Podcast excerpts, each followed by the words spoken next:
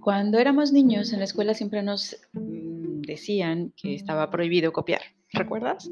O al menos a mí me tocó así en la escuela tradicional, era así, prohibidísimo copiar, prohibidísimo estarte eh, acercando siquiera a alguien más cuando estaban en épocas de exámenes o para hacer cualquier tipo de proyecto o lo que sea. Incluso, bueno, todos hemos sido estudiantes en algún momento y recuerdo haber pedido o haber... Eh, compartido algunas tareas y ya sabes, siempre con la advertencia de, ok, para que lo tengas como referencia, pero por favor no copies nada. Y lo, hacíamos así como con toda esa sensación de entre culpa y adrenalina y Dios mío, que no me cachen y que no la vaya a regar esta otra persona.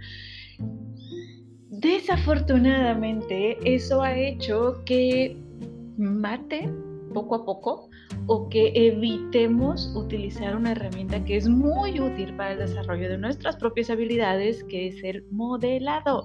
El tener un modelo a seguir, el aprender a modelar a la gente. Y es que eso es parte natural del cómo aprendemos. los niños, todos, aprendemos a caminar modelando, viendo cómo están caminando los demás. Y de hecho, incluso hay quienes pueden em, diferenciar claramente el cómo un niño aprende a caminar haciendo ciertos ademanes y colocando las piernas de cierta forma similar a, eh, pues a esos eh, papás o figuras que tuvo alrededor en su proceso de crecimiento, en ese proceso en el que están aprendiendo a, caminar. Em, lo mismo ocurre con el lenguaje. De hecho, los eh, expertos en, temas de adquisición de lenguaje, para todos ellos es, como algo mágico la forma en la que los niños, en la que todos aprendemos cómo comunicarnos, especialmente cuando hablamos de primera persona, porque, por ejemplo, si yo le estoy dando, ya sabes, el, clásico a los pequeñitos, eh, si yo le estoy dando un helado y le digo, toma, es tuyo, pues el, el niño interpreta que ese tuyo significa mío, ya sabes, o sea, no, cuando agarra algo, eh, agarra en este caso este mismo helado, pues no va a decir gracias, es tuyo, dice es mío, lo puede estar interpretando y esto lo hace exclusivamente porque no se escucha tanto hablarlo así, escucha tanto la forma en la que nos estamos expresando, los ademanes, el comportamiento que está ligado a cada una de las palabras y demás, que va introyectando el significado de las palabras, lo va adquiriendo y entonces le puede hacer uso del mismo y conforme lo va utilizando y los vamos corrigiendo por ahí, pues va perfeccionando y puliendo este idioma, pero es de una forma prácticamente natural a través del modelado en qué momento elegimos o decidimos que ya no vamos a estar copiando a nadie más, que ya no vamos a estar, que ni siquiera es copiando, es identificando, es em, analizando lo que otras personas están haciendo para inspirarnos en ellos y poder estar aprendiendo. Y ahorita que estoy explicándolo, digo, Dios mío, es que de plano que la palabra copiar para mí, alguien me hizo mucho daño en ese aspecto. que hasta lo siento así como, ya sabes, plagio, como eso es incorrecto. Eh, pero es que creo que las escuelas, definitivamente, al menos quienes vivimos esta educación tradicional, es algo muy penalizado, muy penalizado. Y eso evita que utilicemos esta herramienta que traemos de forma nata, casi, casi. Lo vamos... Em, vaya, eh, creo que es lo que está, e, es el trasfondo, el uso de esta herramienta es el trasfondo finalmente, finalmente del impacto que tiene el contexto en el que te desenvuelves, que ya he hablado en algunos otros episodios sobre el contexto, eh, pero es básicamente, oye, si tú quieres tener una vida fit, rodéate de personas que tengan una vida fit, no te vayas a rodear de esas personas que se van a, comer todos los fines de semana las hamburguesas o la pizza o cosas así, o que tienen una vida sedentaria, porque definitivamente ahí no vas a conseguir eso que estás esperando. No es el contexto que va a estar ayudándote a conseguir ese objetivo. Y si lo ves, es una forma de modelar, finalmente, es una forma de estar rodeándote de personas que te puedan inspirar, que te puedan estar compartiendo o de quien puedas estar aprendiendo cómo hacer para conseguir esos resultados que estás anhelando. Ahora, una parte interesante de los modelos a seguir es que finalmente tienen ya ese camino recorrido y puedes estar identificando qué cosas sí está haciendo, qué cosas no está haciendo y cómo está avanzando. Y con base en ello puedes empezar a tomar decisiones. Yo recuerdo, perdón, yo recuerdo mucho en una ocasión em, con, un, con un mentor precisamente, cuando estaba, em, estábamos hablando em, en, este, en esta sesión, era una sesión grupal, estábamos hablando sobre eh, cómo adquirir autoridad en tu campo, en tu área, ¿vale? Cómo poder estar posicionándote en tu área. Y él nos mencionaba, eh, número uno, que esta parte me encanta, la autoridad no se gana, ¿ok? Se reclama.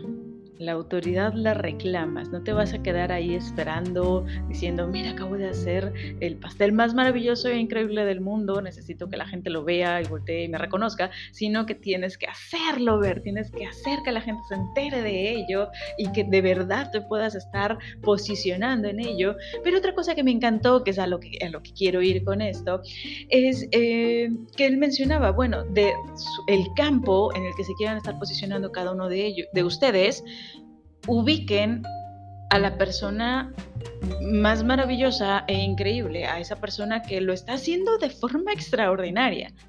¿Qué tiene él que no tengas tú? Y ya sabes, todos nos vamos, no, pues nada, tenemos el mismo tiempo y todos somos humanos y bla, bla, bla. Y nos dijo, oye, amé esta parte. Eh, no, no, no, no, déjense de las cosas filosóficas.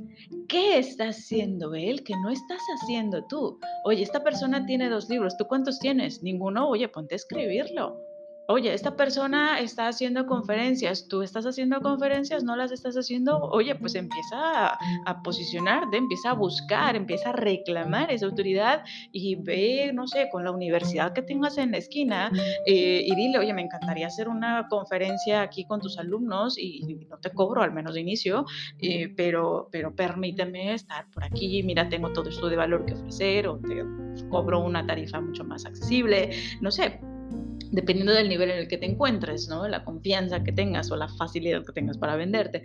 Esta persona está apareciendo en una columna en el periódico, tú no, ¿qué estás haciendo? O sea, empieza a ver de qué forma podrías tener por ahí algunas palabras, al menos. Em, haz algo que está haciendo esa otra persona, inspírate en esa otra persona. Y eso es el modelado, es estar viendo qué están haciendo esas personas extraordinarias que aquí yo te estoy hablando sobre temas que están relacionados con mi campo, pero tú puedes estar buscando respecto a tu propio campo. No sé, si tú tienes una florería y lo que quieres es ser colocar tu florería como algo extraordinario, pues empieza a ver qué están haciendo las personas extraordinarias, no mi competencia enfrente, que tal vez está igual o peor que yo, o sea, no la florería que está enfrente o a tres cuadras, ¿qué están haciendo si los top en el mundo ¿Y qué voy a aprender de ellos? ¿Qué podría estar emulando, adaptando, adecuando a lo que tengo, a los recursos que tengo, al impacto que tengo, qué sé yo, para poder estar creciendo? El modelado es una herramienta que creo en muchas ocasiones pasamos por alto y el impacto que puede tener es increíble. ¿En dónde estás tú? tu empresa es de, que me da igual, si, si estás haciendo jugos, si estás vendiendo eh, aparatos eléctricos, si estás, eh, no sé, con tu tienda en línea, si estás, si eres abogado, dentista, da igual. ¿Hacia dónde quieres ir? ¿Y qué está haciendo la persona que ya está en ese lugar donde tú quieres llegar? Y entonces, ¿qué decisiones vas a empezar a tomar?